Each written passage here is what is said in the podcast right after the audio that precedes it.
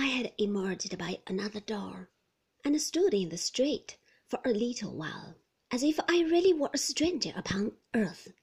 But the unceremonious pushing and hustling that I received soon recalled me to myself, and put me in the road back to the hotel, whither I went, revolving the glorious vision all the way, and where, after some porter and oysters, I sat revolving it still at past one o'clock, with my eyes on the coffee room fire.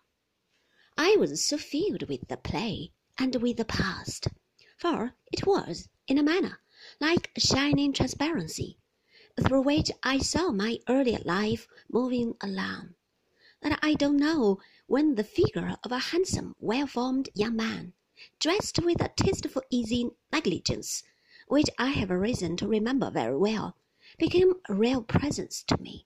But I recollect being conscious of his company without having noticed his coming in, and my still sitting musing over the coffee room fire.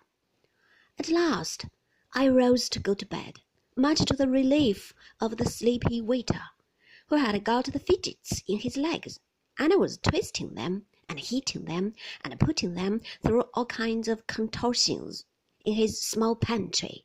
In going towards the door, I passed the person who had come in, and saw him plainly.